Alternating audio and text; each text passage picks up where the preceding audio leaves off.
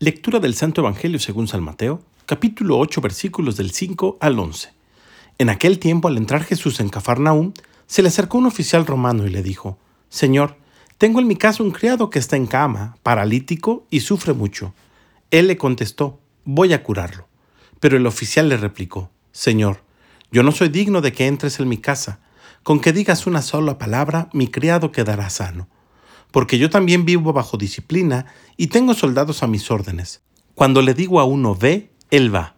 Al otro ven y viene. A mi criado, haz esto y lo hace. Al oír aquellas palabras se admiró Jesús y dijo a los que lo seguían, Yo les aseguro que en ningún israelita he hallado una fe tan grande. Les aseguro que muchos vendrán de oriente y de occidente y se sentarán con Abraham, Isaac y Jacob en el reino de los cielos. Palabra del Señor.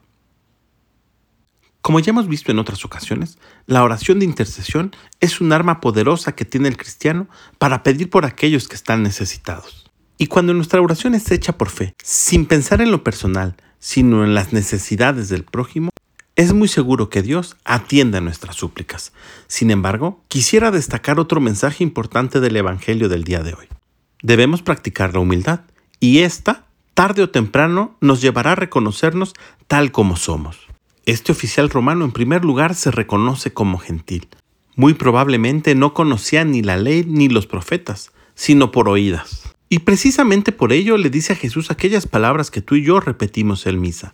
Señor, yo no soy digno de que entres en mi casa, pero con una sola palabra mi criado quedará sano. El Evangelio del día de hoy nos invita a reconocer que todo aquello que hemos recibido de parte de Dios no es porque seamos buenos ni dignos, sino porque al reconocernos tal como somos, Él nos sabe débiles y nos auxilia.